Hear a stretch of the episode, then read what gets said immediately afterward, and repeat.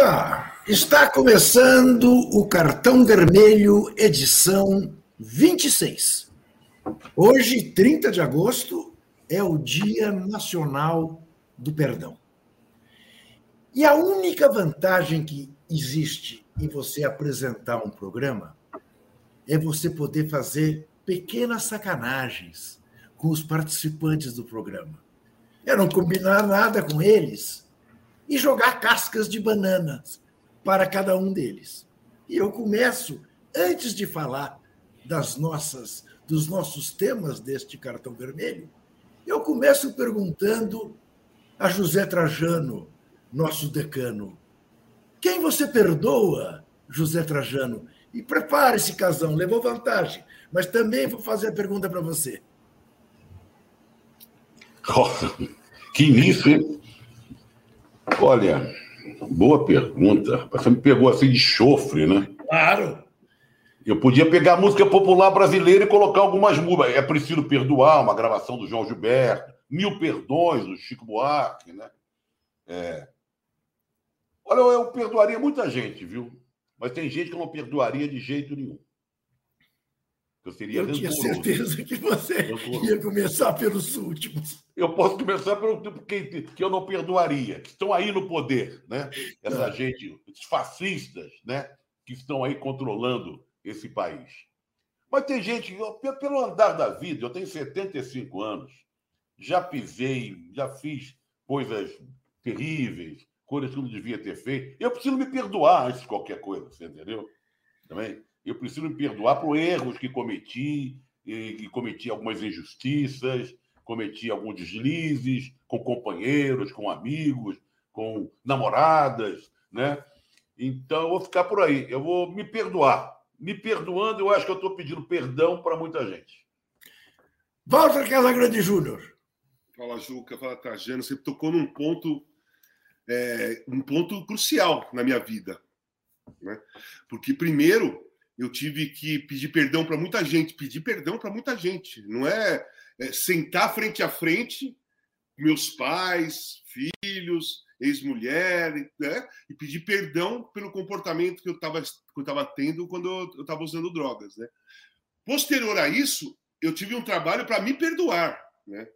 E eu vou nessa linha. Eu acho que eu, eu, não preciso, eu não preciso perdoar ninguém nesse momento, na realidade. Eu acho que está tudo todo, todo mundo faz, todo mundo corre, todo mundo se, se manifesta do jeito que é a personalidade e o caráter delas, né? Então, você não precisa perdoar uma pessoa que você sabe que tem aquele caráter. Você, não é surpresa. Você tem que perdoar as pessoas que te surpreendem negativamente, que foi um lapso, que aconteceu alguma coisa, é, ela cometeu alguma coisa ruim, mas num momento de transtorno assim, aí você perdoa, né? Então, é, no, no, meu caso, eu acho que o perdão mais difícil que eu tive que, que dar foi para mim mesmo.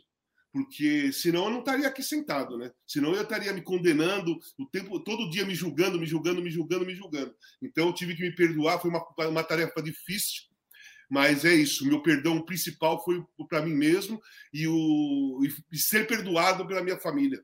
Esse, esse foi o, o lado importante. Vamos per perguntar ao Juca, vamos inverter também. Não, é claro. É, o Juca vai ficar de fora dessa? Não, não. Evidentemente que eu já estava preparado para dizer quem eu perdoaria, mas é óbvio que, às vezes, o depoimento das pessoas mudam aquilo que você preparou anteriormente. E aí eu quero falar para você, Casão, olhando nos seus olhos, que eu não te perdoo pelo simples motivo de que você não tem culpa nenhuma. Se você tivesse tido um câncer, você não estaria pedindo desculpa. Claro. Cacilda, não se pede desculpa por uma doença né, que você batalhou, batalhou, batalhou para conseguir estar vencendo como você está. Então, eu diria, antes de falar das nossas atrações deste cartão vermelho, que eu perdoo todos aqueles que não gostam de mim, porque eles não sabem que eles estão perdendo. E é só isso. Agora, não perdoo como Zé os fascistas. Com esses não tem acordo. Esses não tem conversa. Bom, o Flamengo está a sete pontos de distância do Palmeiras. Sete, no caso. É conta de mentiroso?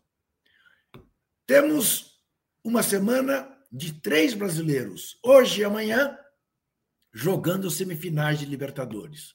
Hoje, Atlético Paranaense e Palmeiras na Arena da Baixada. Amanhã, Vélez Sarsfield e Palmeiras e Flamengo jogando na Argentina. Vamos especular com Zé Trajano e com Walter Casagrande o que há de comum entre o Arsenal, quatro jogos no primeiro turno, quatro vitórias na Premier League, e o Fortaleza, cinco jogos no segundo turno, cinco vitórias do time do tricolor do PC. Vamos falar de brasileiros que estão chegando para disputar a Premier League? Vamos falar sobre o documentário sobre o caso Figo. Vamos falar também do ataque do sociopata à jornalista Vera Magalhães. Como vamos falar desta fabulosa reportagem que acaba de ser publicada com exclusividade no portal UOL sobre as compras em dinheiro vivo da família Bolsonaro. Já corre um meme na internet em que o autor pergunta: Você já comprou a compra de supermercados do mês em dinheiro vivo? Você já comprou um carro em dinheiro vivo? Um computador em dinheiro vivo? Pois é, a família Bolsonaro comprou 51 propriedades em dinheiro vivo. Há que se fazer justiça ao sociopata, lembrando aquela entrevista que um dia ele deu, que se ele pudesse, ele sonegaria tudo que tivesse condição de sonegar. Daí ele foi coerente, tem praticado a sonegação. Muito bem, então eu boto na mesa para começar. José Trajano, sete pontos de diferença. Conta de mentiroso ou há chances para o Mengão? Não, primeiro, queria saber se tem enquete hoje no programa. Bom, Zé Trajano, você sempre me salvando, eu evidentemente isso, tem. Lembra Esse... da enquete, Ju? É, lembra, do, lembra do joinha também, lembra do é, joinha. É, tá certo. Fica tá pensando, você tá se perdendo, mas tudo bem. Você, vai, joga, você joga casca de banana para nós, a gente fica é, te salvando. É, vai, isso vai. é perdão. Isso, é perdão. Peço perdão, tá vendo? Tá fica tá pensando em sacanear os amigos e esquece de fazer partes essenciais do nosso cartão vermelho. Temos três brasileiros e um argentino jogando a Libertadores. A pergunta é: quem é mais favorito?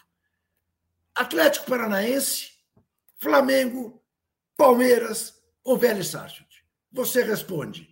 Enquanto você começa a responder, Zé Trajano responde. Sete pontos. É conta de mentiroso? Olha, nós já falamos sobre isso aqui algumas vezes, né? Sim. Nós falamos até que eu me lembro que ele ia pegar o Flamengo, pegar o Fluminense, se ele perdesse dos dois, a coisa ficaria mais próxima, ficaria com três pontos.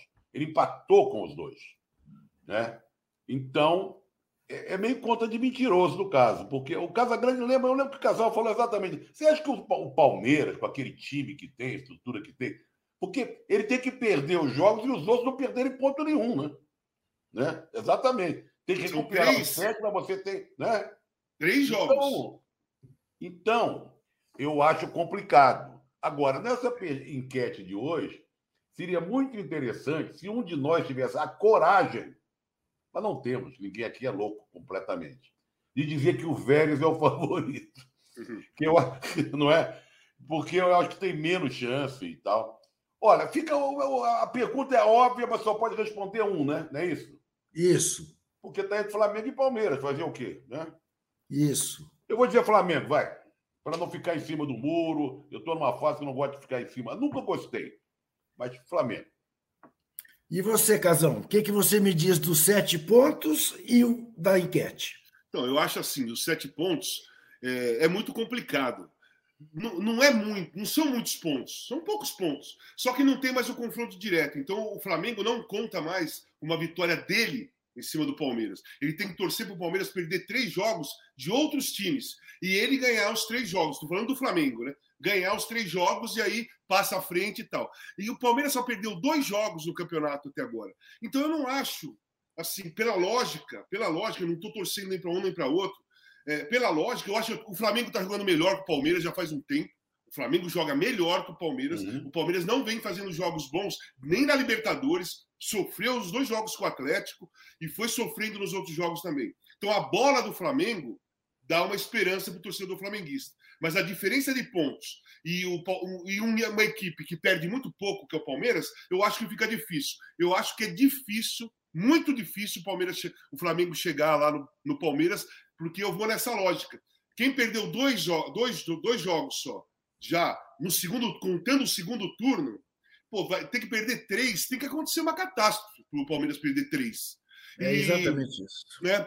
E aí, no, no, lado da Libertadores, eu acho que também os favoritos são Palmeiras e Flamengo, mas eu vou eu vou com o Palmeiras. Palmeiras bicampeão da Libertadores. O Palmeiras chega, se chegar numa final, se o Palmeiras passar pelo Atlético, chega numa final sem desespero nenhum, porque é bicampeão da Libertadores se o Flamengo chegar contra o Palmeiras, chega com uma sede enorme, porque perdeu para o Palmeiras na, na, na, última final, e aí depende do controle emocional dentro do campo. Aquele que não tem pressão nenhuma pode controlar emocionalmente o jogo, mas também com um time empolgado tecnicamente com o Flamengo, essa passividade do time que é bicampeão pode ir por água abaixo. Mas eu acho o Palmeiras mais estruturado do que o Flamengo. Não joga melhor que o Flamengo. O Flamengo joga melhor que o Palmeiras, mas eu acho que o Palmeiras já tem uma estrutura ali consolidada, sabe? Eu acho que o Palmeiras é favorito, caso passe pelo Atlético, né? O Juca. Que, é. que também não é certeza, hein?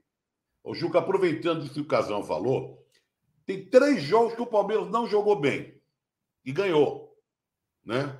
Ou empatou. Contra o Fluminense, esse mais recente, o Palmeiras não foi bem. O Fluminense Sim. até foi melhor. Contra Sim. o Corinthians, Sim. E o outro foi contra? Contra o São Paulo? Não, não, não. É, não, Flamengo. Contra o Flamengo. Contra o Flamengo. Mas, mas teve os dois da Libertadores também, que ele foi mal contra o Atlético, é. contra o Atlético Mineiro. Lá em Minas, ele jogou 30 minutos, que deu, foi, chegou foi, ao empate. Exatamente. exatamente. Que o, o, Atlético desmontou emocionalmente, e essa estrutura do Palmeiras que eu estou falando, essa estrutura emocional, que o Palmeiras toma dois gols do Atlético e continua jogando do mesmo jeito, sofrendo, o Atlético indo para cima, sofrendo. Na primeira brecha, o Palmeiras faz um e faz dois. Porque tem, é. o Palmeiras não cai quando toma o gol, e o adversário costuma cair. Eu acho essa é. diferença aí. O que mais me impressiona exatamente no Palmeiras é a força mental. Então eu também não acredito que o Palmeiras, como disse o Casão, time que perdeu dois jogos em 24, não vai perder quatro ou três em 14.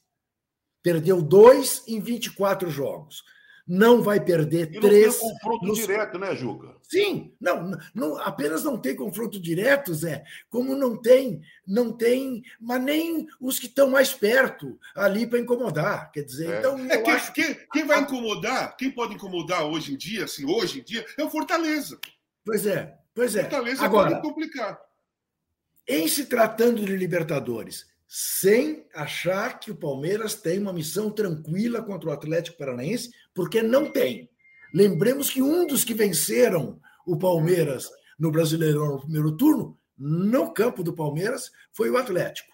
Mas em passando, que eu acredito que vai passar, e como acho né, o que o Flamengo passa sem maiores problemas pelo Vélez, uma final Flamengo e Palmeiras, eu fico com o Flamengo, Casão, sabe por quê? Porque eu acho que o Flamengo vai decidir os dois campeonatos com o Palmeiras. O que ele perdeu, o Brasileirão, já terá perdido, mas vai jogar um jogo para mostrar que é melhor. Então, vai, fecha o ano... então vai, vai decidir três. Né? Três. Isso. Porque perdeu a Libertadores ano passado, isso, vai ficar isso. em segundo, provavelmente, no brasileiro, e aí vai com tudo para essa Libertadores. Isso. Enfim, tá aí Dorival Júnior, que vem levando o Flamengo Flamengo é a tal história. Também não fez uma grande partida com o Botafogo, mas ganhou quando quis. Né? Foi botar o Everton Ribeiro e o, e o. Aliás, o Arrascaeta. Não, foi o Everton Pedro. Ribeiro, Everton e Pedro. Né? Primeira bola do Pedro, cabeça, gol para o Arturo Vidal. Ah, o Flamengo é aquele, é aquele time que, contra um certo tipo de adversário, ganha quando quer né? independentemente de jogar muito bem ou não. É muito poderoso, né? tem um poder de decisão muito grande. Muito bem. Zé, Atlético Paranaense, Arena da Baixada, Não há diferença para nenhum dos dois do ponto de vista eh, do gramado, porque ambos acostumados com o gramado artificial, mas o Palmeiras, sem o Danilo, e não terá o Danilo também no segundo jogo, mas essencialmente, fundamentalmente, sem seu melhor jogador no momento, que é o Gustavo Scarpa. Jogo duro. Eu não li, só vi o título, que há uma diferença entre um gramado artificial e outro. Que ambos têm artificial, mas há uma, não sei qual a diferença. Como diria o tipo outro, de grama, talvez. Né? O tipo, é, o, tipo o do Palmeiras é mais moderno, né, Zé? É, é, é, o do Palmeiras tem graminha, né? Isso. Do Palmeiras. Ah, é misto, é meio misto, né? Tem, é, tem uma... Não, Bom, graminha é sintética. Graminha sintética, olha só. O sintético do Palmeiras, ele tem tipo umas graminhas, né? E o do Atlético parece que não tem. Eu não sei, estou falando que eu, que eu, eu sei que tem essa diferença de um campo para o outro. Não desses dois, mas eu já vi, já joguei em diversos campos diferentes, sintético. Ter grama, graminha sintética é a mesma coisa que você chegar num restaurante vegetariano e tem lá feijoada, não sei de quê, né? Igual a rocambole de carne, mas não tem. Ah, é uma coisa meio doida. Não, agora eu vou falar uma coisa. Sábado eu comi feijoada vegana, tá vendo? A crítica Fala está Bela Gil, nossa querida eu, Bela eu, Gil. Eu me, eu me senti atacado agora nesse momento. Aliás, eu, eu, eu, não sou eu, como a Bela Gil também, né? E é bom, Casão? Maravilhoso, maravilhoso, espetacular. E aqui na esquina da minha casa tem é. o Banana Verde também, que é também, é ótimo. Eu já fui, também, eu já é fui é lá, legal, que é ótimo. Eu vou lá. Bom, jogo duro. O Palmeiras pode ser melhor, é melhor, não sei o quê. Mas o, o Furacão joga em casa, está se preparando para isso também, tem poupado jogadores, é a grande chance que o time tem. O Filipão não é bobo. Eu não me surpreenderia com uma vitória do Atlético. Não me surpreenderia. Eu não estou falando quem vai levar a melhor no confronto, porque são dois jogos. Eu estou falando do jogo de hoje à noite lá no, em Curitiba. Não me surpreenderia se o Atlético vencesse. Mesmo sabendo que o Palmeiras tem mais time, é um time que tem. Agora, sem o Scarpa e sem o Danilo, cá entre nós, o bicho pega um pouco, porque são dois jogadores fundamentais para o Palmeiras nos últimos tempos. Razão? Não, eu acho a mesma coisa. Jogo difícil, o Atlético em casa e no mata-mata com o Filipão é uma, uma, uma, um confronto indigesto. E na, em relação ao o Danilo e o, Scarpa, eu acho que o Palmeiras vai entrar travado. Sabe? O jogo do Palmeiras hoje não vai desenvolver, na minha opinião, com tanta facilidade. Porque os dois jogadores são jogadores que são motores da, do meio-campo do, do, do Palmeiras. O Danilo, vão, é, vão levando, o né? Danilo né? é o, volante que marca e sai para o jogo, e se apresenta para o jogo. Marca e sai para o jogo, marca e passa. E o Scarpa é aquele que flutua dos dois lados e é o melhor jogador do Palmeiras nesse momento. Mais criatividade, com mais confiança, bate de fora da área, bate escanteio, vai nas faltas também, aquele que menos erra passe. E está também se dedicando é, em relação à marcação também, né? O, o Scarpa está completamente inteiro né, nesse momento do Palmeiras. Então o Palmeiras perde dois jogadores que fazem do meio para frente a coisa andar, a coisa rolar com mais rapidez, entendeu? Eu quero dizer, vai rolar, porque o time do Palmeiras tem essa, essa característica, só que vai rolar com menos velocidade, porque esses dois jogadores eles dão a velocidade da bola. Né? Quando a gente fala velocidade, os caras acham que é só. Não, o cara corre, o cara corre. O cara... Não, não. Velocidade é quando o jogador pega a bola desarma e sai para o jogo e começa a tocar. Caso que o Danilo faz isso. E o Scarpa também, com as enfiadas de bola, é, virada de jogo, eles dão velocidade na bola. O jogo do Palmeiras ele é veloz, fora o Rony e o Dudu, que são velozes mesmo, é, correndo, o Palmeiras tem uma velocidade da bola. O Palmeiras dá uma velocidade na bola. Por isso que pega muitas vezes o adversário meio despreparado. Então eu acho que o Palmeiras vai estar mais travado hoje. Talvez o Atlético possa, é, possa complicar bem, viu, Trajano? É, eu, acho, eu acho o Palmeiras favorito para disputar a final da Libertadores, mas tem que ficar espertíssimo você, com o Atlético. Agora, você citou, Casão, você citou um cara que eu vou te falar que me comove e por quem eu aprendi a ter o maior respeito, que é este Rony, que evidentemente é um jogador que você não cogita para uma seleção brasileira, mas ele me lembra muito o Tatar, o Ataliba, com mais, com mais condições com mais talento que o Ataliba, pela, pela pelo esforço que ele faz, pelo que ele ajuda na marcação. Eu me lembro dele jogando contra o Chelsea como se ele fosse lateral.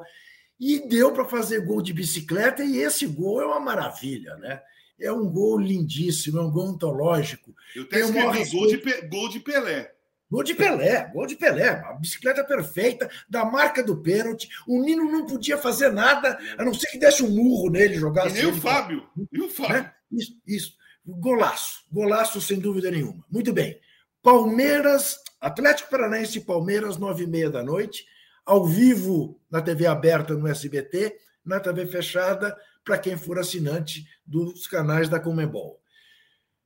Amanhã, também às nove e meia, na Argentina, o Flamengo visita o Vélez. Eu não vejo a menor condição, mesmo lá, com a torcida e tal, de o Flamengo não voltar de lá com um bom resultado. Vocês veem? eu acho que o Palmeiras ganha o jogo. Eu acho que o Palmeiras, Flamengo. o Flamengo, acho que o Flamengo ganha o jogo. O Flamengo está numa fase muito boa, o time dele, tá, o time está jogando, o, time, o Dorival fazendo um ótimo trabalho. Eu só vou contestar uma coisinha que você falou, seu Juca Kifuri. A jogada que a Tariba fez na final do 82 para eu fazer o terceiro gol foi uma jogada que você não vê qualquer um jogador fazer. Aquela jogada que, os, é que, o, que, o, Marinho Chagas, eu não lembro qual foi o é outro, é Pereira, talvez, bateram de frente, ele passou pelo meio e rolou a bola para mim do outro lado. É Aquela jogada foi jogada de Pelé também. Então, não tá compare tá o, meu, o meu companheiro Ataliba depois tá daquela jogada, por tá favor. Porque... Sem, se dizer, sem se dizer que o Magrão dizia que o Tatá era o pulmão dele, né, Casal? É, exatamente. Isso. Exatamente. Bom. Não, você Zé, falar do Flamengo, Casão. Eu acho que o Flamengo ganha. Eu acho que o Flamengo ganha. Eu acho que o Flamengo ganha as duas partidas. Ô Zé, antes de ouvir você, eu preciso ler isso aqui. Mensagem de José Maria do Nascimento Filho. Minha esposa olha a TV de rabo de olho e me pergunta: o que, que o Erasmo Carlos está falando de futebol com esses dois caras? Não resisti. Zé Trajano, tremendão. Foi demais. Abração a vocês de Bogotá. Você sabe que eu já contei isso várias vezes. Sim, eu já pareci um muito com o Erasmo. Agora eu estou melhor do que ele. Está meio estragadinho porque ele é mais velho. Ele é maior, né? Ele está tá com menos cabelo do que eu. E ele tem mais idade. Mas eu já cheguei a dar autógrafo como Erasmo Carlos. É, porque acharam que eu era o Erasmo, para me livrar de determinada situação, chegou uma senhora falou assim, eu estava numa rotisseria, assim, comprando um negócio. Aí ela falou assim, olha, eu estou com meus dois netos ali, senhor Erasmo, e, e eles estão querendo um autógrafo, o senhor pode dar? Eu falei, claro, claro, não tem problema nenhum, como é seu nome? Então... Mas aí eu, aí eu não resisti fiz uma sacanagem no final. Eu falei, olha, desculpe eu ter que ir rápido, porque eu já paguei aqui a conta, comprei um presunto, sei lá, porque o Roberto está me esperando e nós temos que terminar uma ah, música. Não, é, pô, um abraço, um mas aí você foi perfeito, né? Não é? Pô, aí eu fui Erasmo até o fim. Mas eu você, você, ia se, você ia se complicar se alguém tivesse um violão lá e falasse assim: não, não, Erasmo, não, não, canta aquela para nós. Quando eu senti que era uma senhora, uma velhinha e tal, falei, aqui eu me, eu, eu me safo bem. Voltando ao jogo, o Flamengo é muito melhor. Né? O Flamengo é muito melhor, está numa fase. Agora, é um jogo, é jogo fora contra time argentino é sempre perigoso. Porque os caras são raçudos, sabe? Estão em casa, torcida inflamada. Mas no Flamengo tem jogadores muito experientes. Né? Aliás, só voltando, quero fazer um parênteses aqui. Tem jogador experiente para burro. Agora estamos vendo aí o Vidal, que é mais um jogador experiente. Aliás, tem a cachorrinha da filha, quem achar aí tem direito a ganhar um milhão, né? Não sei o pessoal que está nos ouvindo. Mas é lá do Chile que sumiu a cachorrinha. Esse é a, o problema do Davi Luiz, né? Com hepatite, rapaz. É. Que é uma, uma coisa diferente, é difícil acontecer com jogador em atividade, né? É. E vai ficar, não sei quanto tempo vai ficar fora. Mas o Flamengo é favorito. Olha, eu estou torcendo para dar Flamengo e Palmeiras na final para tirar essa diferença logo e vamos embora. Ô Zé. Com todo respeito ao pessoal no Furacão, tá? Continuando amanhã com o jogo que concorre com o jogo do Flamengo. Atlético Goianiense e São Paulo também nove e meia da noite, uh, em Goiás. Atlético Goianiense de técnico novo, Eduardo Batista, no lugar do Jorginho Pastor. Não, o Atlético livrou de um estorvo, né? Que é, que é o Jorginho, né? Se livrou desse, do, dessa figura, né? Só falta o que eu estava falando até antes do programa aqui entre nós, né? Só falta o time se classificar e eliminar o São Paulo logo depois da saída do, do Jorginho. São Paulo, mesmo não jogando bem, mesmo com dificuldade de ganhar, tá uma dificuldade do São Paulo ganhar, né? O Atlético Goianiense não, não é um esquadrão que meta medo assim mesmo jogando fora o São Paulo. São Paulo correção, Paulo... Zé, correção. São Paulo é quinta, Flamengo é quarta, São Paulo é quinta. É, São Paulo é quinta, é. São Paulo é quinta. É Sul-Americana num dia, Libertadores isso, no outro. Então. Isso. Mas já falamos de quinta-feira. Aliás, guarda aí no roteiro, que não tem, não, não colocamos no roteiro. O nosso roteiro vai crescendo durante o dia, né? Claro. Casal, mano, eu quero falar disso. O Juca, fala disso, pô, fala o que você quiser. Eu também coloquei um negocinho lá. Mas esquecemos de colocar, tem a hora do rock aqui no programa. Né? para o Casão falar mais adiante, sobre o Rock in Rio que começa essa semana. Qual a expectativa dele, com as Meu atrações Deus. todas que vêm de fora. Não podemos deixar passar batido. Já não podemos. É gravíssimo. Posso falar é já? Posso falar já? Não, não, peraí. Antes você me fale de São, São Paulo, Paulo, e Atlético. Porque, ocasião, eu nunca vi um time criar tanta chance de gol e não fazer gol como o São Paulo nos últimos três jogos. Então, o lance assim, o São Paulo é, finaliza muito mal, né? é, não consegue meter a bola para dentro. Isso aí é uma. Aí, muitos falam assim, não, mas cria, né? O São Paulo cria, mas é, muitos jogos criando várias chances, não fazendo gol e perdendo o jogo, é um defeito, é uma falha. É, um, um, time que cria muitos, muita, muitas chances de gols, num jogo, perder um monte e perder por 1 a 0 beleza. Mas muitas vezes acontecendo isso durante um campeonato, é, é complicado, é uma falha. E, o, e o, na, na, no Campeonato Brasileiro eles estão ali, né? Os dois estão muito mal no, no Campeonato Brasileiro, o Atlético Goianiense e o São Paulo. E o, no, no lado da, da Sul-Americana é o entusiasmo dos dois times. Jogando lá em Goiânia, o São Paulo corre um risco muito grande pelo futebol que vem apresentando, pelo número de gols que perde. Tá? O, o Atlético ganhou de dois do Corinthians da Copa do Brasil lá. Tudo bem, tomou quatro aqui, mas meteu dois lá. Que complica, que força, que joga a pressão para o outro lado. O São Paulo tem que fazer uma partida é, muito melhor do que ele vem fazendo para tentar sair com um resultado positivo lá. Porque troca de treinador entusiasma todos os jogadores. Quando tem uma troca de treinador, aquele jogador que não joga fica com a expectativa de ter mais uma chance, de ter mais chance. Aquele que joga tem que correr atrás de se manter na, na posição titular. Porque o treinador está chegando agora, ele tem, ele tem uns quatro, cinco que ele, que ele tem na cabeça, que ele acompanha o time, que é titular, mas aí ele começa a analisar os treinamentos, ele começa a analisar pelo esquema que ele gosta de fazer. Então, todo jogador, quando chega um treinador, se motiva ao máximo. E é isso que o São Paulo vai encarar. Vai encarar, vai encarar um time super motivado. E tem Muito mais, bem. Juca. Eu vi uma notícia que o é. Eduardo é. Batista, ao assumir, levou o Fernando Miguel com ele para jogar contra o São Paulo. o goleiro do Fortaleza. Que coisa, não? Fez o cara cinco defesas. mais alguma coisa. É. É, mas também é muito isso que o Casão falou, né, Zé? É o desespero do time que perde Sim. a frieza, que não olha na hora que vai fazer o arremate final e chuta em cima do Olha, goleiro. o Caleri teve uma que ele, ele perdeu, Sim. não foi o Fernando Exatamente, exatamente. exatamente. Que ele pôde matar, olhar. Então, ali, cara a cara. Então, ali foi o seguinte: eu até conversei com. Eu não lembro com quem conversei, que tá, alguém estava no jogo. Aquela jogada do Caleri, o mérito do Felipe. do Como chama o goleiro? Fernando Miguel. Fernando Miguel, do Fernando Miguel, foi o seguinte: ele não se assustou com o centroavante na cara dele. E ele ficou ali, não se jogou para nenhum lado. O Caleri, ele sim se assustou com a jogada ali, o time perdendo gols, mesmo ele sendo um cara um artilheiro, fazedor de gols, habituado a isso, como o time não consegue fazer gols, ele se assustou. Em outros momentos, o Caleri chutava num canto, chutava no outro. Não, ele bateu no meio, meia altura, que o, o goleiro só fez assim. Mas a frieza dele, do goleiro, não se jogar para nenhum lado, com, a, com, com o centroavante na cara dele, que muitas vezes o goleiro tenta escolher um canto. Né? Joga para o lado aqui, a bola passa aqui em cima, ou joga para cá, a bola passa aqui. Ele ficou parado ali, esperando realmente a finalização. E, e você já se viu numa situação como essa? Já várias Jogando? vezes. Claro.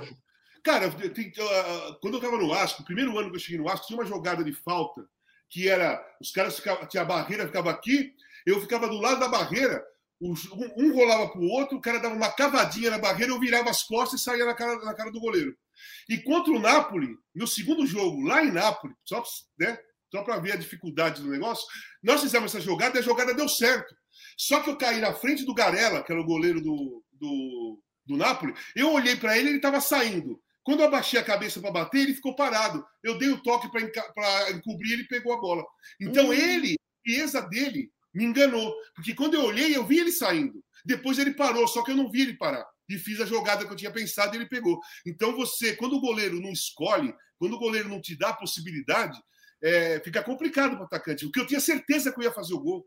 Porque a bola que eu virei, a bola quicou, eu olhei para ele, ele estava saindo mais ou menos em desespero, sabe? Mas na hora que eu baixei a cabeça, ele parou. E eu dei o tapa por cima, ele era enorme, o Garella, goleiro do Napoli nos anos 90, ele era enorme, né? Aí ele pegou assim. Então, é, o, o, atacante, quando o goleiro não escolhe, não se mexe, ou, ou te engana, ele fica meio perdido, né? Porque a gente tem.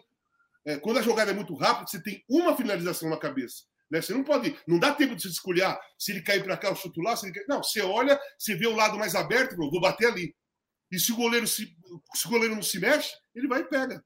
Isso que aconteceu com você na Itália aconteceu comigo na Rússia num lance na frente do Yashin. Mas, assim, uh, mas semifinais, gente, não são apenas as semifinais da Libertadores, da Copa Sul-Americana ou da Copa do Brasil. Tem semifinal do Brasileirão de Mulheres. Dois jogos de ida já realizados. O Corinthians ganhou do Palmeiras, que tem a melhor campanha, em Itaquera por 2 a 1 diante de 13 mil torcedores. Tá? Curiosamente, 18 mil pagantes, 13 mil presentes. 2 a 1 ganhou bem e ganhou melhor ainda porque sem sete ou oito titulares, todas no departamento médico. E vai ter o jogo de volta agora no dia 10 de setembro, que é sábado, né, que é um sábado, na casa do Palmeiras.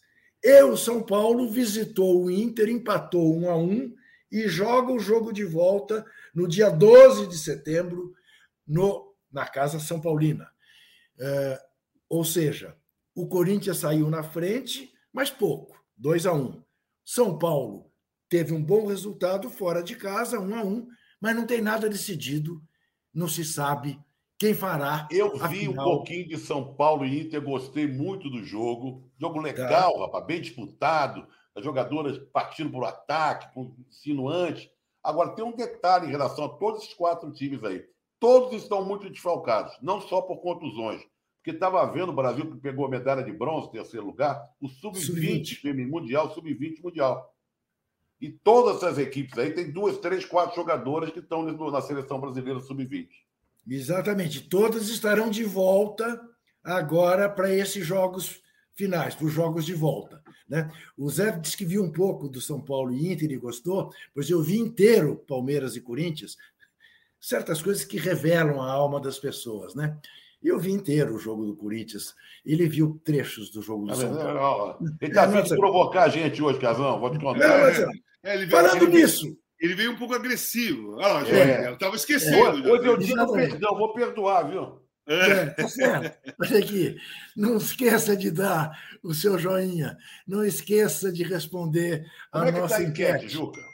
Vamos lá, como é que está a enquete? Diz aqui o Rubão: Atlético 8%, Vélez 6%, Palmeiras 22%, Flamengo 64%. Nossa. O problema é que sempre que você põe o Flamengo numa enquete, né, é uma coisa massacrante. A nação vem e jorra, né, jorra. É só Flamengo, Flamengo, Flamengo, Flamengo. Nós vamos fazer um rapidíssimo intervalo e voltaremos em seguida.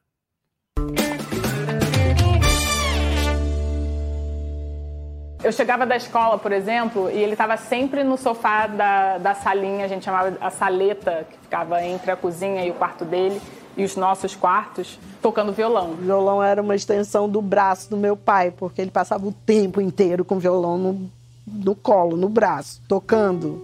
Mesmo conversando, ele estava conversando aqui, mas estava dedilhando, tocando alguma coisa. Ele é assim até hoje. Você fazia um silêncio em casa, você ouvia o violão dele.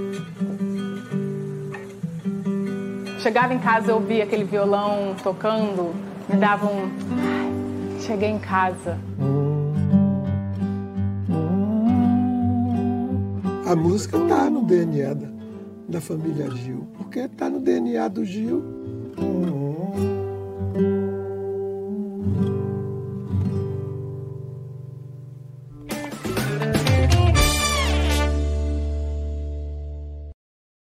Estamos de volta com o cartão vermelho número 26, pedindo o seu joinha e que você responda a nossa enquete.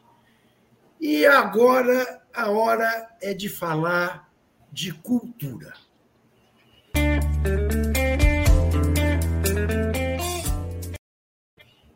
Eu vou abrir e o Casão vai fechar, porque o Casão tem uma porção de dicas a dar além do Rock em Rio. Não sei se o Zé tem alguma, se tiver dará. A minha dica é o filme Os Bastidores. Filme dirigido pelo Caio Blatt, com o roteiro do Guel Arraes e do Furtado, do Rubens Furtado, Jorge Furtado, com uma atuação exuberante da Débora Bloch e do Paulo Betti. Você tem certeza que o nome do filme é Os Bastidores? Não, é o, O debate. debate. O debate. O debate, né, Zé? Quer dizer, você está aí para. Eu quero ver se você está atento Não, não. para me corrigir. Essa é Tá vendo? Mas eu pensei olha, que tinha outro filme com os mesmos atores, o mesmo. Eu também estava achando, eu estava deixando ele falar. Debate, o debate. O que que é o debate? O debate é um filme que passa com assuntos atualíssimos. No último debate, antes de uma eleição presidencial no Brasil, entremeado por uma discussão conjugal entre dois jornalistas, o diretor de jornalismo e a âncora do principal jornal desta TV, que são o Paulo Betti e a Débora Bloch, e sobre as angústias do jornalista sobre tomar partido ou não tomar partido.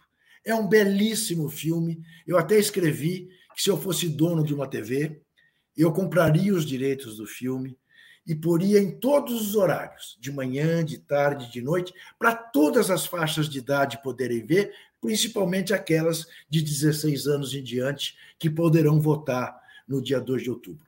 É um filme assim absolutamente imperdível e que o cinema brasileiro merece. Já tem aí o 45 do segundo tempo, que é um filmaço. Tem também o debate, que é outro filmaço uh, realmente imperdível, não tenha dúvida nenhuma. Uh, sobre debates, falaremos ao tratar de política mais especificamente. Casão, Rock em Rio, Figo, o que temos? Bom, tem o Rock in Rio, que vai começar, como o Trajano falou. Só para contar uma historinha, senhor Trajano, eu fui no primeiro Rock in Rio, dia Ó, 19 tá de janeiro. velho, Casão. hein? 1985, que era o dia de heavy metal. Começou com a Baby, o Pepeu, é, White Snake, Scorpions, Ozzy e o, e o ACDC. Todos a primeira vez no Brasil. Eu fui no dia 19, que era um sábado. A gente já estava treinando. Fui eu, o saudoso Solitinho, meu amigo, Ismael, que era o lateral direito, nós fomos lá. Agora, a dica de uma série, não é uma série, é um documentário, do Figo. A saída do Figo do Barcelona para o Real Madrid. Né? É, os meus filhos são muito atentos a isso. E sempre me falam assim, pô, é maior trairagem. Meu filho mais novo fala, pô, pai, foi a maior trairagem no futebol, a maior trairagem no futebol. E eu fui assistir. Cara, você, eu acho que foi a maior trairagem no futebol. A mudança do Figo do Barcelona para o Real Madrid foi uma coisa muito estranha, cara. Uma história muito estranha. Eu recomendo para quem gosta de futebol, para quem quer conhecer não só a bola, o time, o jogo, mas conhecer os bastidores de uma negociação quase absurda que o Florentino Pérez, que era o presidente do Real Madrid, prometeu, se ele ganhasse a eleição, ele ia contratar o Figo, que era o grande ídolo do Barcelona naquele momento, o capitão, sabe, o, o dono do time praticamente. E a história é muito, muito, muito estranha, muito todo mundo com um envolvimento esquisito nessa história aí. E depois eu na no livro. Netflix, não é isso? Netflix, Tá. é, Figo. Ah, pô, esqueci o nome da, da série, cara, do, do, do Mas documentário. começa com o Figo. Tem o nome do Figo. É, tem o nome do Figo. Tá, e eu tá quero mostrar esse livro aqui, ó. É do Vitor Nussi, que ganhei ontem, inclusive. Geraldo Vandré, Uma Canção Interrompida. Vou começar a ler, mas eu quero mostrar porque é uma coisa que nós conhecemos muito bem, né? A história do Vandré, a história da música, das músicas do Vandré. E esse livro aqui eu ganhei ontem, estou recomendando porque, sem dúvida alguma, é muito interessante. Eu vou começar a ler.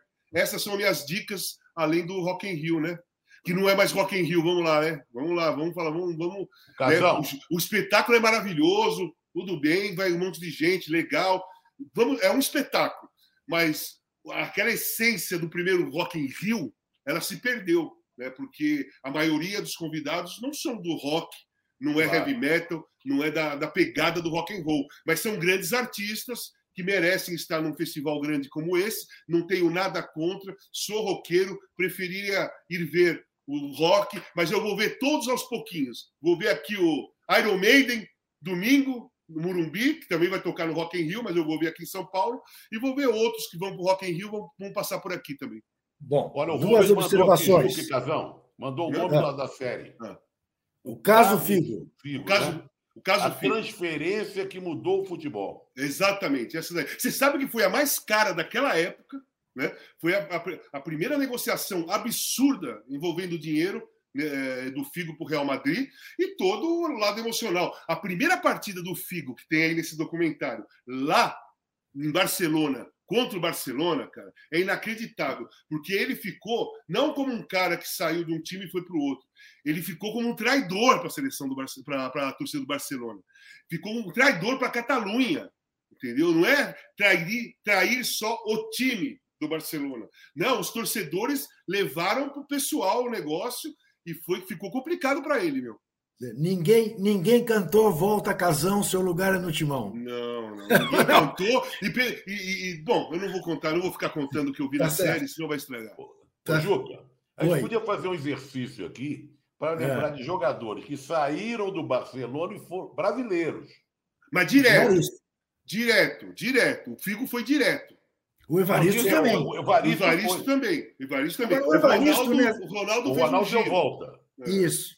O Evaristo tem um folclore, né, Zé? Que foi uma imposição do Franco, né? Tem uma história por aí, porque no, ele é um, um grande ídolo do, do, do Barcelona. Sim. Né? Pegou o Barcelona na, no, no, auge também. Isso. Né? E essa transferência também foi polêmica na época.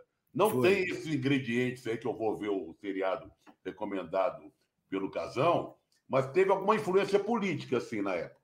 Mas ele, mas o Evaristo é grande ídolo nos dois times. Nos dois, dois times. É, Principalmente no Barcelona. Exatamente. Só ele que no caso, mais tempo, né? No caso do Figo, o que pegou, que come, o que pegou foi que pouco antes da negociação ele deu uma entrevista para a marca e falou que não ia embora do Barcelona, que ele ficaria, que era absurdo sair do Barcelona para ir para qualquer outro time, principalmente para o Real Madrid.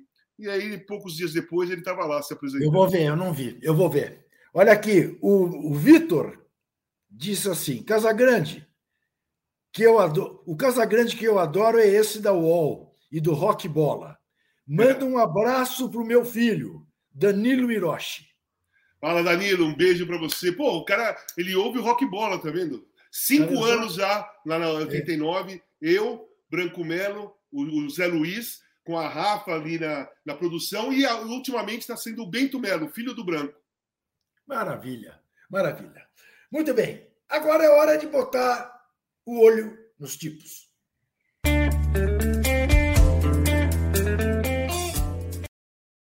Ô, Tchuca, deixa eu falar só uma coisinha. Quando você foi apresentar agora, agora é olha de. de como, como, como, você, como você apresentou o quadro? De botar o olho nos tipos. É, eu pensei em botar os pingos nos is. Eu fiz uma, veio uma coisa na minha cabeça desse tipo. Assim. Então, é, porque pôr os pingos nos is nós também podemos colocar, né? Opa, não, é não, é exclusividade de um programa, né? Não, e com a vantagem que a gente põe de verdade. É, exatamente. né? Sem não, fake não é fake. Não é, é fake. exatamente. Bom, Adriana Dias Lopes, repórter do Globo, fez aquilo que todo bom repórter deveria fazer. Diante da maldade feita, né, imperdoável, por Ciro Gomes, ao colocar em dúvida a saúde do Lula, a Adriana foi saber o que se passa com a garganta do Lula. É sabido, Lula teve um câncer na faringe anos atrás. Curou-se. Óbvio que isto deixa sequela, mas agravado pelo fato de estar tá falando sem parar e de não fazer exercícios fonodiólogos, como deveria fazer, embora tenha uma fonodióloga cuidando dele. E a Adriana foi tratar de resolver isso tudo, de saber isso tudo. Contou detalhadamente no Globo como é que isso se dá e ouviu o médico do Lula, doutor Roberto Calil, que resumiu a situação de saúde do Lula. Lula tem a saúde de um touro. Portanto, não será por aí que vão, de alguma maneira, desestabilizar a campanha dele. O que pode desestabilizar ainda mais uma campanha é a reportagem de hoje, não é, do portal UOL de Juliana Dalpiva e Tiago Erdi. Metade do patrimônio do clã Bolsonaro foi comprado em dinheiro vivo. 51 negociações por imóveis com gasto a valores atualizados de nada menos do que 26 milhões de reais. O que, convenhamos, senhoras e senhores, não é permitido para quem teve vida de soldado, de capitão do exército, de deputado, nem de vereador. Alguma coisa tem aí. E é como eu disse no início do programa. Você já pensou em pagar ou já pagou alguma vez a compra do supermercado do mês em dinheiro vivo? Já comprou um carro com dinheiro vivo? Um computador? Um telefone celular? Pois é, o, a família Bolsonaro só compra, ou quase só compra, em dinheiro vivo. Alguma coisa tem aí. Não? O Bolsonaro já explicou. Que mal há em comprar com dinheiro vivo? Comentários à vontade. Zé Trajano Razão. É, é, essa história vem de longe, né? Essa história de. de nós tivemos o, a ligação com, com Queiroz, que é candidato, né? O dinheiro, o famoso cheque. Aí usou cheque, não foi dinheiro vivo. Teve a história do cheque, né? Da senhora, Sim. primeira-dama. Ninguém fala nada. Ninguém fala mais nada. Tem a história da loja de chocolate. Sim. Né, Lá no, no shopping que, da Gávea. Que, que pelo tem a mansão pelo, de 6 milhões. né? Pelo lucro, vendia toneladas de chocolate Só pela manhã tonelada de e outras toneladas à tarde. Bombons, bombons, não tem aquele bombom da Copenhague que tem licor dentro? Uhum. No caso, esse só vendia eram bombons banhados a ouro. É. Exatamente. E regado a champanhe francês e tal. Isso, Bom, isso. Aí teve o caso, estou falando dos casos mais visíveis, né? Sim. Teve o caso, não estou falando nem das rachadinhas do, do, do, do dos, dos gabinetes. Tem a famosa mansão em Brasília. Sim. Arranjou financiamento num banco, não sei o quê, papá, pum, pum. Uma mansão que nós, todo mundo conhece pelas fotos e tal, no valor de 6 milhões, não sei o quê. Ou seja, é um histórico. E tem mais. A gente fala muito das rachadinhas dos filhos, mas há uma denúncia de rachadinhas no tempo que ele era deputado. Sim, sim. Né? Ou seja, vem de longe. Sim. Ter a presença de mulher, ex-mulher, é uma confusão. Agora, tá, quando comprar com dinheiro, você falou bem. Eu não sei a cor do dinheiro. Eu perdi a ideia da cor do dinheiro. Sim. Porque hoje em dia, faz tempo isso, todos nós, acredito, usamos. Nem cheque mais, né? Cartão de crédito. Cartão de crédito. E né? transferências. Transferência, agora tem o Pix, transferência bancária e um pouquinho de dinheiro que você usa para pagar um estacionamento de, de, um carro ali. Aliás, estacionamento aqui. Outro dia eu vi um estacionamento, eu vi o show do Milton Nascimento, estacionamento 80 reais. Eu falei, é muito caro. 80 reais. Ainda bem Zé, que... sendo que é bom lembrar, o Pix é do governo Michel Temer. É, não foi, não foi. Eu vi é o do programa desgoverno Michel não. Temer. Não é do desgoverno Bolsonaro. Ele se vangloriando no programa Isso. eleitoral que é foi dele. ele que fez, mas não foi ele que fez. Agora, só queria colocar a minha colher, não exatamente nisso, para jogar para vocês. Porque eu também vi nas redes sociais aquela sirigaita da Ana Paula, ex-jogadora de vôlei, comentando, defendendo o capitão contra a, a agressão que ele fez a Vera Magalhães, não é? usando um vídeo que era fake. Sim. Usando um vídeo que era fake. E ela contou com o apoio do Augusto Nunes. A cara de pau dessa gente, a disfarçatez dessa gente, pegar um vídeo fake sabe? Que não tinha, não tinha nada a ver uma coisa com a outra. E mais, mesmo que não fosse fake, justificar a agressão do capitão à Vera Magalhães já é uma sem vergonhice. Ô, Tra- Trajano, só uma- uma- algumas coisinhas. Primeiro, eu sou, eu- de vez em quando eu defendo as pessoas, né? Essa compra, essa compra dessa mansão que você falou, foi por lucro da loja de chocolate e da profissão de advogado, pelo que eu li. Isso, É. Não é? Não é isso? Que Então, ninguém pô, sabe cara, de causa nenhuma que ele tenha defendido. Então, pô, Trajano, caramba, vamos respeitar o, o trabalhador, o verdadeiro trabalhador, né, meu? Você tem razão. O cara trabalha, ele fica lá vendendo chocolate e depois ele vai defender alguém que eu nu- nunca vi ninguém. Isso aí é um ponto. Outra, essa, esse caso que você falou da Ana Paula é, foi também no programa da TV. Né? O vídeo foi para o programa de TV. Foi, esse foi. vídeo fake. E eles É. atacaram a Vera com esse vídeo fake, esse vídeo mentiroso. E não adianta falar que, ah, não sabia. Meu, como não sabia? Como não sabe? Não é jornalista? Você não tem que Que checar. vídeo fake é esse que eu não sei? Então, e você não tem que checar? Vocês que são Sim. jornalistas, vocês não checam Sim, para claro. colocar? Sim, Principalmente uma coisa importante desse tipo, você vai Sim. tentar procurar para saber, né? Então, Claro. isso aí es- esquece. E essa garota, eu não quero nem falar mais nada dessa garota. Claro, Sim, não sei, você tem seus motivos. Não, Juca, sabe o que que foi? É. Pegaram a- a- uma das apresentadoras, mediadoras do, do, do, do- do debate, falando. Mas ela estava falando o que a Simone Tebet falou. Você entendeu? Aí eu fiz Ah, e pôs na boca da. Vera, como se fosse uma coisa para irritar o Bolsonaro. a- Que a Vera tinha dito Tá. para ela. Você entendeu? Tá. Ela estava falando em relação a Simone Tebet. E, e pôs na boca da Fabiola Cidral. Exatamente. Quer dizer, a Fabiola Cidral contando uma coisa da Simone Tebet como se fosse Exatamente. da Vera Magalhães. É, É envol- envol- eles envolveram, é, essa fake news envolveu três pessoas, porque colocou, teoricamente, por algum tempinho, a Fabiola numa situação delicada, parece que ela está falando, fofocando uma, uma conversa com a Vera, a Vera, Claro. que estava premeditando um ataque ao Jair Bolsonaro, né? E a Simone Tebet, que estava fora da- da- do jogo, era com ela a conversa, né? Dizer, Claro. E é tão fake news que o cara que produziu esse fake news retirou esse vídeo logo depois. É. Um trafa, maravilha. mora nem no Mora do Brasil, esses fa- fazedores de fake news que moram fora Deus do Não, Brasil e o que, estão e o que tá não tendo, o que está tendo de mentira e fake news constantemente, você, agora, se você acompanhar, eu acompanho um pouquinho pelo UOL, inclusive, cara, Sim. eu, eu perco um pouco a paciência, sabe? Eu perco um pouco a paciência. Mas, Casão, o que não é fake news e que foi levantado? Registro do Jornal do Brasil do dia 27 de agosto Sim, de 98. Bolsonaro agride uma mulher e admite na notícia que agrediu.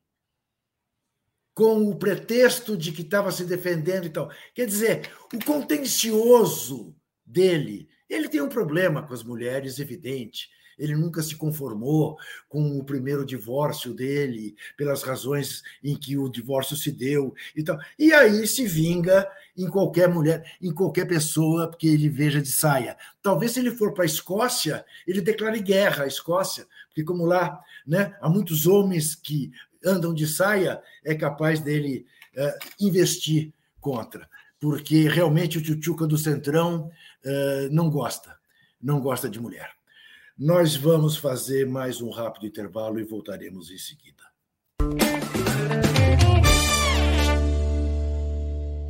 Você já sabe, né? Que para ficar por dentro de tudo que acontece no Brasil e no mundo, Basta ficar de olho no canal UOL. as principais notícias do dia você acompanha no Wall News, de manhã, à tarde e à noite. Em ano de eleição presidencial, tem o nosso radar das eleições para você se informar e entender as disputas por todo o Brasil. Se o seu lance é o esporte, o canal UOL não te deixa na mão. Toda segunda-feira e toda sexta, o Posse de Bola comenta a rodada do futebol e tudo aquilo que tem de novidade no mundo esportivo. E todas as terças, quartas e quintas você assiste ao All News Esporte comigo e com o nosso time de comentaristas e convidados especiais. A melhor cobertura de entretenimento da internet está em Splash. As maiores estrelas do Brasil e do exterior, você sabe, estão aqui no Atalab. As línguas mais afiadas da internet passam por aqui para te deixar por dentro de tudo que tá bombando. Assista, Comente, E compartilhe o canal UOL Em 2022, O seu universo online. ao vivo E a hora que você quiser.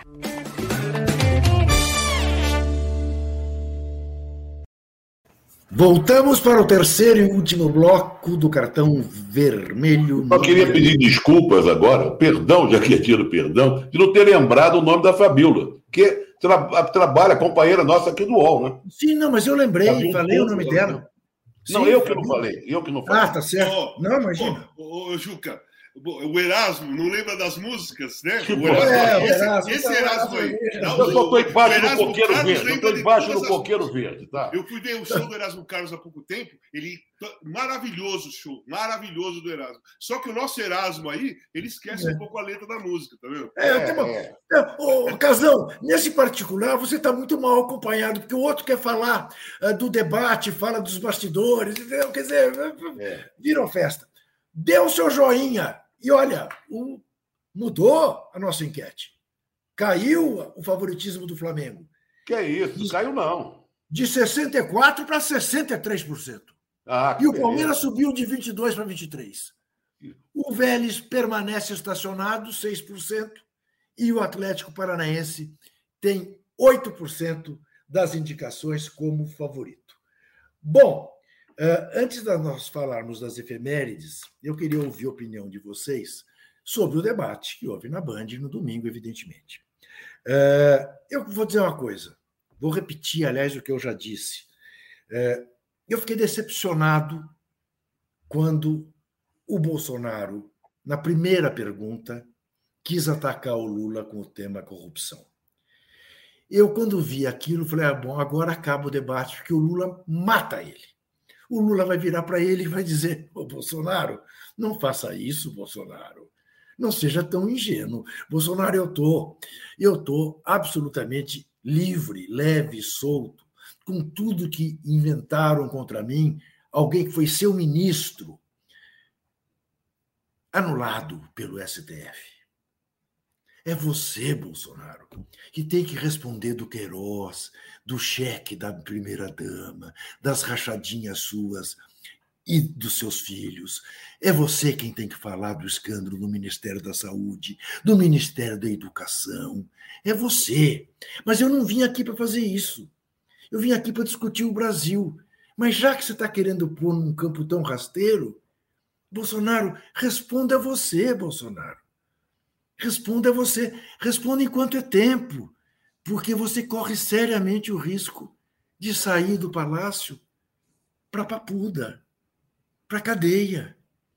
Eu fui solto e fui inocentado, porque a operação que me levou à prisão ficou provada foi uma fraude. E você está se valendo de uma declaração, de uma declaração premiada, de uma confissão premiada do Palocci, que nem a Polícia Federal levou em conta, porque disse que não havia nenhuma prova. E o Lula não fez isso. Eu estou certo, minha gente, que era, foi surpreendente, não? Foi, mas eu acho que a página é virada, Juca. Tá. Eu acho que a gente não pode ficar se martirizando. Ele mesmo deve ter feito uma reflexão sobre isso. Foi o primeiro debate, vão acontecer outros, sabe? Tem, um, tem horas que você também tá, não está no seu dia, você está cansado, ou não está, sabe? Você está numa, numa batida muito forte, perdeu a chance de, de, dar, de falar de tudo isso que você falou aí, mas eu, eu, eu levo em conta que tem um dia que não é o seu dia. Então não- eu não vou ficar remoendo isso, porque vida que segue, como diz o outro, né? Nós temos campanha na televisão, outros debates, e a campanha está aí, e vamos em frente. Casão. Então, o lance é assim, é, eu tenho uma visão um pouco diferente também. É, eu acho que o Lula tem que tomar cuidado para não entrar no campo de agressividade que o Bolsonaro sabe jogar. Ele só sabe jogar no campo de agressividade, de grosseria, né, de ofensas. Ele não sabe jogar no campo da educação, do respeito, né, da verdade. Né? Ele não sabe. Ele mente, é grosseiro e, é- e agride. E o Lula não pode ir para esse campo, porque esse campo o Bolsonaro domina. O campo da agressão, das mentiras, o Bolsonaro é, domina. O Lula tem que ficar no campo do, das propostas mesmo, de discutir a política, é, discutir o futuro do país e trazer para a educação. Trazer para a educação, para o respeito. Nesse campo da educação do respeito, o Bolsonaro não sabe Nada, Juca. Ele não consegue nem pisar no campo da educação, porque ele não tem educação, ele só sabe agredir, só sabe entrar na grosseria. Então, eu acho que o Lula talvez tenha sido preparado também para isso. Primeiro debate, não, não perder a paciência na primeira, na primeira provocação, porque o Bolsonaro provocou o Lula o debate todo. Qualquer pergunta que era, pro, que era feita para o Bolsonaro, ele falava assim: mas o pessoal do PT, mas o Lula, mas o ex-presidiário, mas o ex-presidiário, ele tentou tirar a paciência do, do Lula o debate todo, para o Lula perder a cabeça e ser agressivo, que aí ia para o campo dele e ele ia usar isso a, favor, a seu favor. Então eu acho que o Lula fez muito bem, na minha opinião, em não passar para o campo da, da falta de educação e da agressividade. Porque essa foi a intenção do Bolsonaro o debate todo. Não, nós estamos de acordo, nós estamos de acordo quanto a isso, mas eu não, faria não, isso. Então, mas, é, mas agora sim. Eu faria isso tudo rindo. É, mas, mas nós não estamos lá, né? É. Ah, mas não, o Lula é experiente, né? E tem uma coisa ah, também mas... que, eu, que eu acho que mas, aí. O, o Juca, só uma coisa, Bom, Juca, jogador de futebol é experiente, chega cara a cara com o goleiro e se assusta. Então, é. a experiência das pessoas ela vai até a página 4. Na hora que mexe com o emocional, aquela experiência um pouco que se perde. Tá. Né? Principalmente quando você eu, eu, tendo, eu posso até concordar com isso que vocês estão falando, só acho que, que, o, que o presidente Lula tem que levar em conta só parar um pouco de falar no que fez e falar no que fará, pensar no futuro. Não se remeter sempre ao que o governo dele fez. Pegar uma lista, eu fiz isso, criei isso, PPP. Primeiro, tem um eleitorado novo que nem lembra disso. Segundo, você quer ouvir propostas. E ele tem várias propostas. Né? Tem conversado com muita gente, tem proposta para todas as áreas de educação, saúde, meio ambiente, etc, etc, etc. Então, não tem que levar o desaforo, não tem que rebater o desaforo, não tem que se ofender com isso, tocar com tranquilidade e com bom humor. Eu acho que faltou um pouco de ironia, vamos dizer assim. Isso, dele. que ele é tão bom é, em fazer. Um ironia. Ô Zé, quem assistiu, quem assistiu não apenas a entrevista que ele deu no Jornal Nacional, Aquela mas que nós vimos. O pronunciamento dele no lançamento do livro do Stucker esse é o Lula. Era outra pessoa, outra pessoa. Só, uma coisa, só uma coisa desse debate. Eu fiquei decepcionado com muita coisa em relação a todos eles, tá? Porque não se não tocaram no, no, no tema do racismo, não tocaram no tema dos povos indígenas, né? É. Não tocaram no tema da demarcação de terra, no machismo, na agressão à mulher, apesar do cara ficar agredindo uh, todas as mulheres ali e, e tem um histórico de agressão à mulher, né, o presidente Jair Bolsonaro, ninguém se aprofundou nisso. O que, que eles pretendem fazer pelos povos indígenas? Aquele é. que ganhar. O que eles pretendem fazer para para combater o racismo, para combater o machismo, para combater a agressão, o feminicídio, a homofobia. O preconceito, a sociedade brasileira é carregada no preconceito. E um presidente da República ele não pode só pensar né, em resolver aqueles problemas é, físicos, né, ou, ou aqueles que estão na, na cara da gente. Esses problemas de preconceito, quem sofre preconceito sabe muito bem o que eu estou falando. Então, eu acho que os presidentes, os, os, candidatos têm que começar a discutir também o que eles pretendem fazer para combater todos esses preconceitos que tem na sociedade e o que eles vão fazer pelos povos indígenas. O que, que eles vão fazer pelos povos indígenas? Isso é uma pergunta também... que, que os povos indígenas querem saber. Isso também é fruto né, do engessamento desses debates e de pôr gente demais, gente que não tem nada que fazer no debate, que não tem a menor expressão, como esse Felipe Dávila, como aquelas Simone Tronic, sei lá como que ela chama. Soraya. É, é, é Soraya, é, é, o cabo da Ciolo dessas eleições. Bom, enfim. Ô Zé Trajano, vamos falar um pouco de efemérides, que o nosso tempo está correndo. Você sabe tá, quem faz... Ele falou de racismo, o Casão, quero falar que completando ontem 10 anos da lei das cotas. Isso, tá? parabéns para a lei das cotas. Parabéns pela lei das cotas. Muita gente é contrária Isso. e muito importante a continuidade, o aprimoramento da lei das cotas. Basta você olhar para uma classe, para uma classe na universidade brasileira hoje e ver que tem Olha, que não tinha. Efeméride musical tá fraco, mas ontem foi aniversário do Edu Lobo, grande Opa, músico brasileiro. Gênio da raça. chapéu, você deu um tapete vermelho para ele, né? Que, que, que coisa, parceiro de, do Chico, do Disparada! né? E amanhã, foi 79 anos, é do Lobo. Amanhã, 83, do Francis Raime, que também que é um baita compositor, parceiro do Chico, em músicas maravilhosas. E hoje, eu não sei quantos anos ela faria, mas a grande Isaurinha Garcia, que foi uma cantora muito importante na época do rádio, pegou um pouco de televisão também. A Isaurinha, os cariocas, eu, eu, eu como carioca, tinha um certo preconceito em relação a ela. Porque ela cantava meio italiana, ela, tinha um, ela não tinha nada de Itália, mas parecia que era uma, uma, uma italiana cantando samba, para nós cariocas. Depois eu comecei a ouvir com mais calma, com mais tranquilidade. Era a apelidade a Edith Piaf, né, brasileira.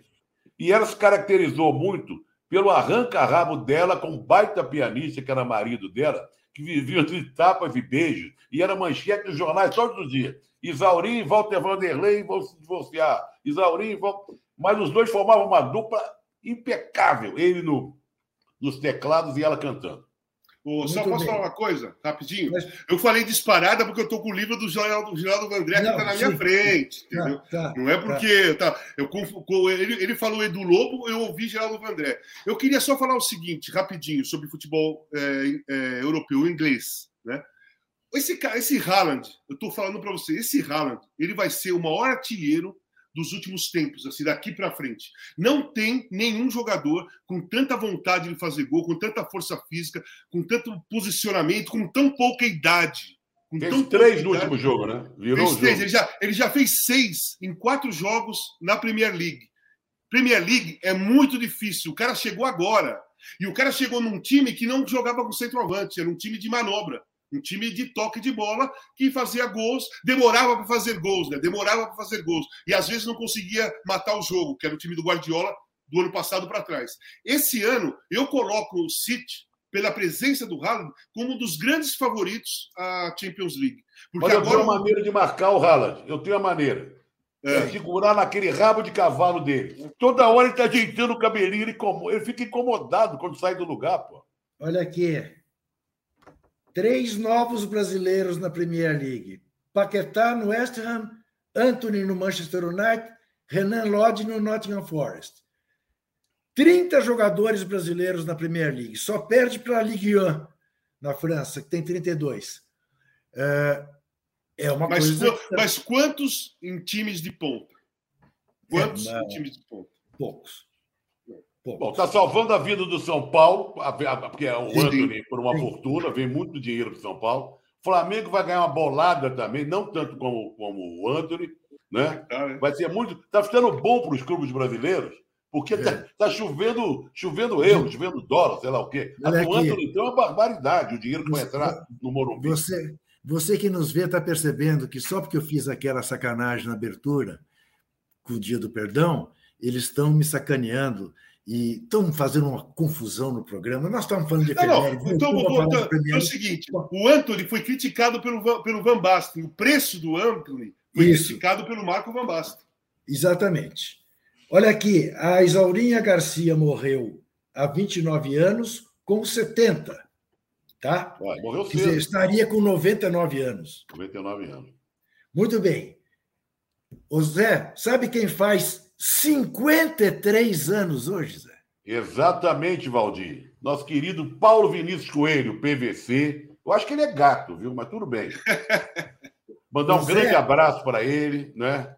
É, Zé, você, você é uma imagina... figuraça, né? O PVC é uma figuraça. Zé, você imagina o seguinte: ele foi estagiário lá do curso Abril, começou a trabalhar lá em placar, menininho de todo Está fazendo 53 anos. O PVC foi comigo para a Copa de 94 nos Estados Unidos e um dia nós saímos de carro lá por uma daquelas freeways da Califórnia. Eu deixei ele dirigir 10 minutos. Falei, encosta, você vai do lado, quem vai dirigir sou eu, porque ele ia dirigir, era ele, eu e o Pedro Martinelli. E aquele jeito dele falar, ele olhava para trás, aqui, aquelas, estrada de 150, 160 por hora. E ele leva para trás. Não, para, que eu tenho três filhos para cuidar. Eu tinha só três na época. Não vai continuar dirigindo, não. Tá louco? PVC figuraça. Faz. Parabéns, parabéns, PVC. 53 anos. O Gabigol faz 26 anos. Também já não é mais criança, né? Não, não, não, não é mais criança. não amadureceu o quanto nós gostaríamos que amadurecesse. E o Tietê do Galo faz 30 anos. Tietê não está mais no Galo. Do Botafogo. Botafogo. Tietê do Botafogo. E lembremos que quando houve o movimento nos Estados Unidos, Vidas Negras Importam, ele deu uma declaração muito forte e se associou ao movimento. Merece ser lembrado nesse futebol em que, em regra, os jogadores são tão alienados. Um que se posiciona como ele se posicionou merece ser homenageado. Vê O como é que é a programa já- natureza, como diria Zé Trindade, Juca e Casão. Acabei de receber aqui um, um, um zap do Tarcísio, da TVT, perguntando assim: você já gravou aquela pergunta que você vai fazer para o programa do Juca quando ele entrevistar o Casagrande? Olha É, só. mas- Você É, vai amanhã entrevistar o Casão amanhã. Amanhã eu vou gravar com o Casão para a TVT, vai quinta-feira para o ar, às nove e Então meia da tá noite. pedindo que ele já tinha cobrado uma pergunta, está cobrando aqui no ar, eu estou no ar com vocês dois, no UOL. Pois é, pois é. O, o melhor você não sabe. O melhor você não sabe, né? A direção da TV queria porque queria que eu que eu que eu entrevistasse o Casão e eu dizia para eles o seguinte: o, gente, o Casão não aguenta mais me ver, entendeu? Dê, dê, dê uma folga de mim pro Casão, mas coitado. Vamos fazer amanhã. Então, eu, eu vou- quando acabar aqui, eu vou gravar a pergunta, mandar. Isso, isso. Ele também não aguenta mais me ver, dizia toda semana, toda hora. Duvido que você consiga. Duvido que você consiga ser original. Duvido. Tá? É difícil. Ó, só, ó, antes de acabar, já que o, o Trajano eh, deu autógrafo por causa do Erasmo, eu dei vários por causa do Lobão, seu Trajano. Tá vendo? Várias vezes. Diversas vezes. E o uma Juca, época, teve uma alguém? época que eu parei de me explicar. Eu, auto- eu dava, eu autografava mesmo. Não parei de E me o explicar. Juca? Você, você não vai acreditar. Não vou Eu acreditar. Dei, eu, eu dei em Maceió, como se fosse o Joemir Betting. O cara me pegou na praia e dizia: Não, não andei, não. Você fala de economia na Globo. Você é o Joemir Betting. Eu dizia: Eu não sou. Não, você é o Joemir Betting. Me dá aqui o autógrafo. Eu dei. Tá certo, é Eu isso aí. Eu, Tá certo. eu cansei. Eu que Eu- assumir, meu, que assumir. Olha só, eu fui. O único assalto que, que, eu- que aconteceu comigo foi aqui perto da Pompeia. Né? A polícia foi atrás, pegou o- os caras tal, e eu fiquei encostado, né? Um, um pouco distante, e aquela, aquele tumulto de pessoas ali assistindo, né? Vendo a polícia prender o cara e eu ali parado, né? Aí gritou um de lá: Ei aí, Lobão, você vem do Rio de Janeiro para cá para ser assaltado? Olha aqui. Agora tem um traíra também no cartão, no cartão vermelho, entendeu? Na produção, né? Palmeirense, que diz o seguinte aqui para mim: Juca, do Joemir só tem o clube do coração. Né? Joemir que tem. Não tem cartão vermelho não? Então, pois é, vocês vão me deixar dar o cartão Não, na vermelho? O verdade, nós já demos cartão vermelho à Befa durante o programa, né, Casal? Sim, agora vai ser o Agora é Agora é oficial, oficial. como diz o Casão. É. O meu é para o sociopata pela agressão à jornalista Vera Magalhães. Covarde, misógino, desequilibrado, mostrou claramente que não pode ser presidente da República, como nunca foi, não há de ser um dia. O meu cartão vermelho é para ele. E ponto. Não, tá, tá de bom tamanho, porque eu acho que eu já falei muito durante o programa, mas eu vou propor que daqui para frente, além do cartão vermelho, a gente faça o contrário também. Que dê uma solidariedade, um cartão, que já como tem o cartão verde, não é original. Por exemplo, eu quero aqui me solidarizar com a Patrícia Pilar. Você entendeu? Perfeito. Que foi Perfeito. motivo de uma agressão também do, do capitão, falou, do- falou Perfeito. dela lá com o Perfeito. Ciro, e ela se manifestou, né, explicando Perfeito. tudo direitinho. Então, de vez em quando, nós temos que, assim, ao contrário do cartão vermelho, numa- nos manifestar também em solidariedade a alguém ou, a outras, ou algumas pessoas. Perfeito. Bom, o meu cartão vermelho é aquele fixo, já sabem, né? O, Sim. o machista mor do país. Mas aí vem um outro cartão vermelho que também vem nessa sequência aí, nessa questão de machismo, que foi a entrevista do Tite semana passada, quando ele foi no programa três na área, se eu não me engano, podcast, e perguntaram para ele como vai ser o, o, o trabalho lá na, na, na, Copa. Ele falou assim: que não, que ele vai liberar os jogadores, que os jogadores. Ele vai liberar os jogadores para ir para boate, né? Aí ele falou: sabe, aquele, aquele negócio, vai para boate. Ele fez um gesto horroroso para mostrar que era sexo, né? E falou assim: não, o jogador tem que ir lá, vamos liberar para boate para aliviar, para aliviar. A mulher foi feita para aliviar, o papel da mulher é para aliviar o homem sexualmente. Então, é, assim, foi muito feio, muito mal. Eu e a Mili fizemos uma coluna dupla, né? Escrevemos eu vi, é, parabéns. É, sobre isso, porque eu fiquei assustadíssimo com as pessoas rindo ainda. Né? Os dois personagens estavam. Pô, é isso aí, Tite! Cara, o que, que, é isso aí, Tite? Ninguém percebe a, a gravidade da fala. Nem ele percebeu da gravidade da fala, porque o Tite é um cara, é um cara educado, é um cara legal, só que o machismo é tão estruturado. Quando você está numa roda, no caso dele, com dois caras que também pensam igual, o cara se solta e nem lembra que está sendo filmado. Nem lembra que vai pro ar aquele negócio que falou. Então vai para ele também, vai também para o Malafaia, pastor Malafaia, que esses caras falam que são de Deus, cara, mas como é de Deus fazendo fake news, mentindo, enganando as pessoas? Eu, sabe, a história que eu sei de Cristo não é essa, não é essa, né? Então, falar em nome de Deus e mentir e enganar as pessoas, como faz esse senhor, o pastor Malafaia, é péssimo. E eu quero mandar um beijo para a Patrícia Pilar, que eu conversei com ela ontem, mandei mensagem para ela ontem, e para a Vera também, que sou solidário às duas, e todas as mulheres. Esse, o, o presidente não leva o cartão vermelho porque ele agrediu a Vera, a Vera, a Vera Guimarães, a Vera Magalhães. Ele leva porque ele agrediu, ele agride todas as mulheres o tempo todo, é só abrir a boca que ele agride todas as mulheres ao, ao mesmo tempo. Então, cartão vermelhaço para ele. Muito Olha, bem. Para concluir, recebi uma mensagem aqui, que eu falando de efeméride, aniversário de Mauro Ramos de Oliveira, grande capitão oh. que levantou a Júlia de Rebete 62. Capitão campeonato, grande zagueiro, grande zagueiro do São Paulo e do Santos. Termina a nossa enquete, Atlético por cento, Atlético por cento não, Atlético Paranaense 8%, Flamengo 61, Palmeiras 24, Vélez 6%. O, o Juca, você falou que o, que o Mauro Ramos Oliveira jogou onde? Repete, São Paulo e Santos. Caldense. Caldense. Ele é de lá, porque ele é de Poço de Caldas. Ele tem um estátua, ele tem um estátua é. em Poço de Caldas. Entendeu? Caldense o revelou. Caldas.